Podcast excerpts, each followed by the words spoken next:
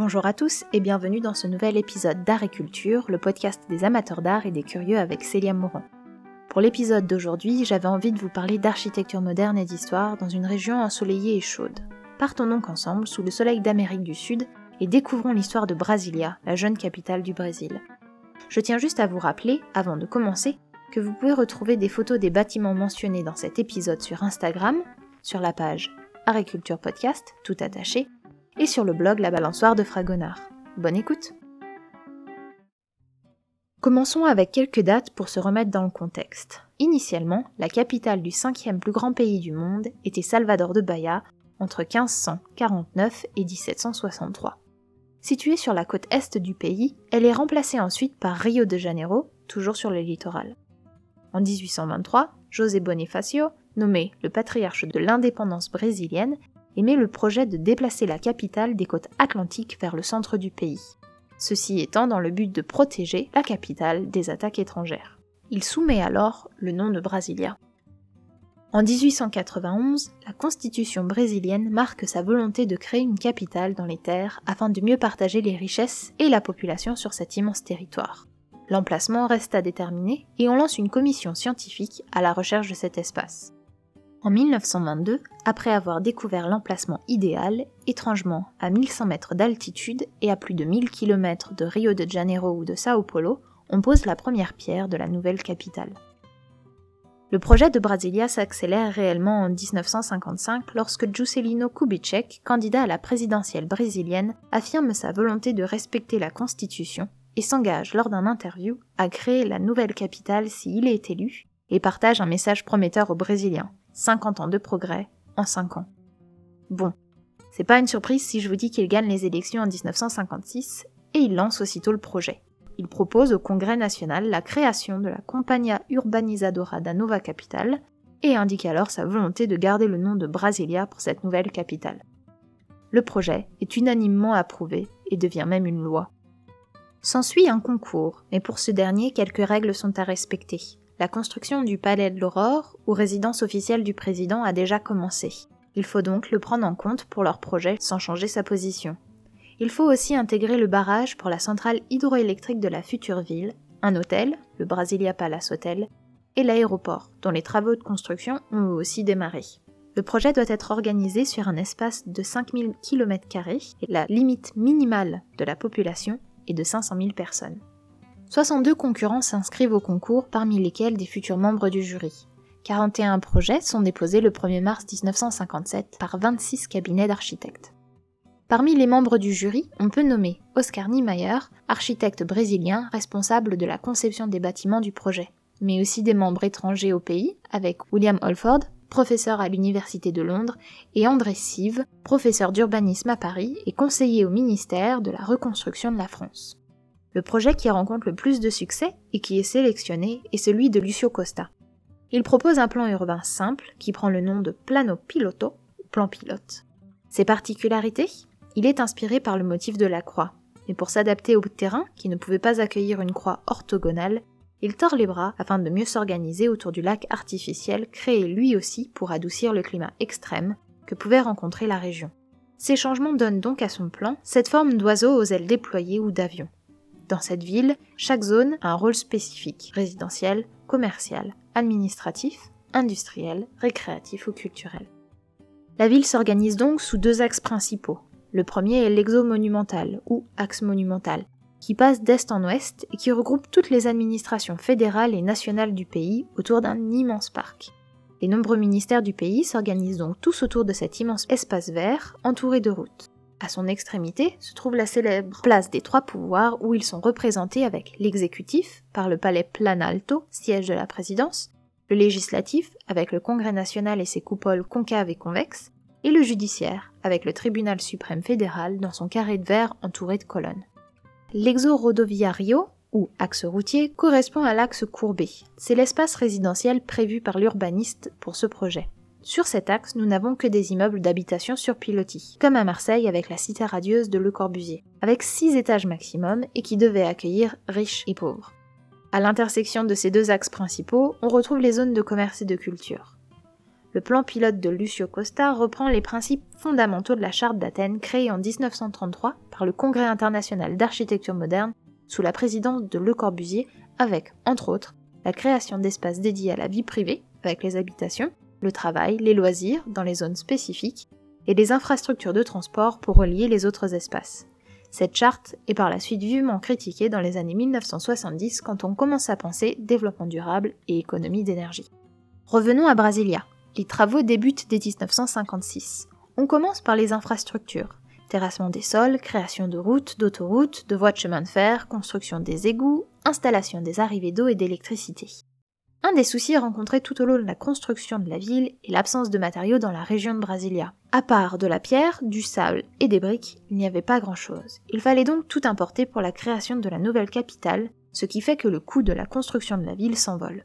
Pour vous donner une idée, on estime que le coût s'élève à 83 milliards de dollars de l'époque, soit plus de 725 milliards de dollars actuels. Une fois cette première étape terminée, on commence à construire les bâtiments qui avaient alors tous un emplacement spécifique et on aménage les espaces verts. Cette tâche est confiée au paysagiste Roberto Burle Marx qui choisit plus de 300 espèces d'arbres tropicaux, de buissons, de fleurs pour habiller ses rues et espaces verts. Il joue alors avec les couleurs et les ombres des plantes, avec leurs reflets dans les nombreux bassins aménagés près des constructions, avec leur aspect exotique géométrique s'alliant avec la forme des bâtiments. Malheureusement, à cause d'un manque d'entretien, une bonne partie de ces espaces verts ont disparu. Aujourd'hui, seuls les arbres restent de cette époque et sont des refuges pour les nombreux oiseaux citadins. L'architecture des bâtiments est confiée à Oscar Niemeyer. Une centaine est prévue au total suivant les tendances d'architecture moderne lancées par Le Corbusier en utilisant le style international. Ce style souhaite alors une rupture totale avec l'architecture passée et préfère mettre en valeur les volumes de leur construction avec des surfaces extérieures lisses et sans décoration. Les plans de ces constructions ne se concentrent pas uniquement sur l'aspect fonctionnel, ils ont des formes claires, légères et simples. Arrêtons-nous un moment sur les édifices mentionnés un petit peu plus tôt dans cet épisode créé par Oscar Niemeyer pour Brasilia et étudions rapidement leur architecture. Commençons avec l'observation du palais Nereu Ramos ou palais du Congrès national. Quand on le regarde, cet édifice se compose de deux dalles horizontales qui servent de sol et de toit pour la majorité de la structure. La dalle du sol est sur pilotis et un bassin passe sous une partie du palais. Entre les deux dalles soutenues par une série de colonnes, nous avons un mur de verre qui semble supporter l'ensemble de l'édifice. C'est une structure relativement classique pour un architecte moderne, me direz-vous mais tout se complique quand on arrive sur ce que l'on pourrait considérer comme un toit. Là, deux coupoles occupent les deux extrémités du bâtiment, une tournée vers le ciel, ou dôme convexe, qui abrite la Chambre des députés, et l'autre vers la Terre, ou dôme concave, qui accueille le Sénat fédéral.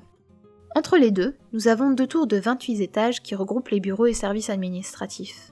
Oui, 28 étages sur ce qui semble être deux dalles en béton c'est quand on prend conscience du nombre d'étages composant les tours que l'on réalise l'immensité de ce palais des congrès nationaux. Le tout est couvert de marbre blanc, comme l'ensemble des édifices que nous allons étudier par la suite. Déplaçons-nous à présent vers le Palais Planalto, le palais présidentiel de Brasilia, mais pas sa résidence. On retrouve là encore les caractéristiques de l'architecture moderne avec une façade lisse, en marbre, sans aucune décoration. Le cœur du bâtiment est un bloc de verre encadré par un toit immense, créé ainsi pour faire de l'ombre, retenu par des colonnes monumentales dont la forme peut rappeler les voiles de bateau et qui se rattachent au cœur du bâtiment. Ce cœur semble lui aussi sur pilotis, suivant l'angle sous lequel vous l'observez, ce qui donne l'impression que le cœur en verre vole au-dessus du sol. C'est une caractéristique que l'on retrouve dans l'architecture de Le Corbusier en France, dans des propriétés privées, mais aussi chez Miss Van der Rohe aux États-Unis avec la Farnsworth House. Tout autour du palais se trouve un bassin, toujours avec cette idée de pouvoir rafraîchir ou humidifier l'air suivant les saisons. Pour accéder à l'intérieur de l'établissement, il y a une rampe immense elle aussi. C'est d'ailleurs avec cette rampe que l'on se rend compte une fois encore de la dimension du palais. À l'intérieur, les murs de fenêtres permettent d'avoir de vastes espaces très lumineux, mais qui restent simples, que ce soit avec leur décoration, quelques fresques seulement ornent les murs des salles de réunion ou de conférence, ou par leur mobilier. Terminons notre petit tour sur la place des trois pouvoirs avec le palais de la Cour suprême. Contrairement aux deux autres palais, ce bâtiment n'est pas sur pilotis. Le centre, toujours couvert de verre, est abrité par un immense toit qui, une fois encore, est soutenu par des colonnes en forme de voile qui, pour deux d'entre elles, viennent se rejoindre, créant ensuite la rampe qui sert d'accès à la Cour suprême. Mais pour ce bâtiment, la perspective et la présentation de ces colonnes semble changer la forme de l'édifice. Il semble cependant moins imposant que les deux autres bâtiments vus précédemment qui occupent la place des trois pouvoirs. Revenons à la construction de la capitale. Dès le début des travaux, un petit stress est présent. En effet, les ouvriers ont 1000 jours, oui, 1000 jours ou moins de 3 ans pour construire une ville de toutes pièces. On fait donc venir ingénieurs, techniciens, mais aussi de nombreux travailleurs pauvres de tout le pays. On exploite ces derniers 24 heures sur 24 sur cet immense chantier, les repas qu'on leur offrait étaient de mauvaise qualité, les conditions de travail entraînaient de nombreux accidents. Certains ouvriers se sont révoltés face à cette situation et ont été mitraillés. Pour loger ces ouvriers, des villages alentours ont été créés. Les conditions sur place sont précaires et ces villages ne devaient être que temporaires et détruits après la fin des travaux de Brasilia. Mais aujourd'hui encore, on peut voir ces maisons très simples en bois dans la banlieue de la ville, regroupant les plus pauvres de la région. Les travaux avancent et le 21 avril 1960, après 41 mois de travaux intensifs, Brasilia est inaugurée. Cette ville, créée de toutes pièces, est prête à être occupée. Enfin presque, nous y reviendrons dans un instant. La date du 21 avril vous parle-t-elle? C'est en effet la date légendaire de la fondation de Rome par Romulus. Le choix de cette date n'est donc pas anodin et on espère faire de la nouvelle capitale une ville mythique. L'inauguration est bien rythmée. Une messe solennelle est organisée pour bénir la ville. Le Brésil reste un pays catholique, il ne faut pas l'oublier. On remet ensuite les clés de la ville au président qui se charge de lever les couleurs du Brésil sur cette nouvelle capitale. Puis les rues accueillent des parades militaires ou encore un hommage aux ouvriers avec leur défilé le tout réparti sur de nombreux jours. Mais la ville est-elle réellement finie? Même si les extérieurs des bâtiments administratifs semblent prêts à accueillir leurs nouveaux occupants, ce n'est pas vraiment le cas. Les extérieurs sont terminés pour l'inauguration, mais les intérieurs demandent encore beaucoup de travail et ne sont pas prêts à accueillir tout ce monde. Les journalistes, sur place à l'époque, mentionnent même que le fonctionnement des ascenseurs est souvent précaire. Les transports publics ne sont pas encore mis au point, il est donc difficile pour les visiteurs venus spécialement pour l'inauguration de la ville d'en faire le tour. Enfin, dernier point que je trouve intéressant, le réseau téléphonique, en plein pays, n'est pas encore au point le 21 avril 1960. Il est donc difficile pour le littoral de communiquer avec l'intérieur des terres. Les journalistes sont alors obligés d'organiser à la dernière minute la mise en place de lignes radiophoniques pour communiquer avec les villes du littoral. Tous les bâtiments ne sont pas terminés non plus. Certains, comme la cathédrale métropolitaine Notre-Dame de l'Apparition de Brasilia, ont encore pas mal de travaux à faire puisque uniquement la structure est terminée à la date de l'inauguration de Brasilia. En parlant de cette cathédrale, en préparant le podcast, j'ai trouvé qu'Oscar Niemeyer aurait été inspiré pour la construction de cette cathédrale par un régime de bananes. Même si, après, il est revenu sur ses dires en précisant que chacun pouvait faire sa propre interprétation de sa création. Le bâtiment, à la structure hyperboloïde, semble sortir de terre. D'ailleurs, contrairement aux églises classiques, il faut d'abord descendre des escaliers et passer en dessous d'un bassin rempli d'eau, permettant de rafraîchir l'espace, avant d'accéder à la cathédrale passant de l'obscurité à la lumière. La cathédrale est en effet baignée de lumière grâce aux murs de vitraux, tous faits à la main et imaginés par Marianne Peretti, qui comblent les espaces entre chacune des 16 colonnes en béton qui forment la structure de l'édifice. La cathédrale est complètement terminée en 1970, dix ans après l'inauguration de Brasilia. Depuis, cette ville idéale a présenté ses limites. La volonté de mélanger les classes sociales n'est pas respectée. Les plus pauvres habitent toujours dans les villes alentours. Les routes, qui étaient censées ne jamais avoir de feu rouge et ne jamais être bouchonnées, se retrouvent parsemées de feux tricolores pour essayer de réduire et d'organiser la circulation. Brasilia, pour contrer ce problème, a construit au début des années 2000 un métro souterrain pour transporter plus de gens, aménagement impensable du temps de Lucio Costa où la voiture était reine. On reproche aussi à la ville de ne pas être assez pratique avec ses zones spécifiques à l'habitation, au commerce, au travail et les villes alentours qui se sont rapidement créées après l'inauguration de Brasilia sont plus variées en ce qui concerne ces zones mélangeant espaces d'habitation, de commerce et de loisirs par exemple, et répondant aux attentes plus actuelles des citadins. Brasilia, la plus jeune capitale du monde, créée de toutes pièces en un temps record et donc événement majeur dans l'urbanisme, est entré dans la liste du patrimoine mondial de l'UNESCO en 1987 afin de protéger les créations de Lucio Costa et d'Oscar Niemeyer de construction qui auraient pu défigurer le plan pilote et ses grands palais en marbre blanc. C'est par ailleurs le plus grand espace protégé de nos jours par l'UNESCO, avec plus de 120 km de protection, de quoi garantir une certaine éternité pour ce centre maintenant historique de Brasilia. J'espère que cet épisode vous aura appris plein de nouvelles choses sur la construction de Brasilia, ses origines, son architecture moderne, et que cela vous aura apporté un peu de soleil et de chaleur. N'hésitez pas à vous abonner à Agriculture sur votre plateforme d'écoute préférée pour ne rater aucune sortie, et à me suivre sur Instagram sous le pseudo Agriculture Podcast, tout attaché, ou Facebook sur la balançoire de Fragonard pour les annonces des prochains podcasts. À bientôt pour de nouvelles découvertes!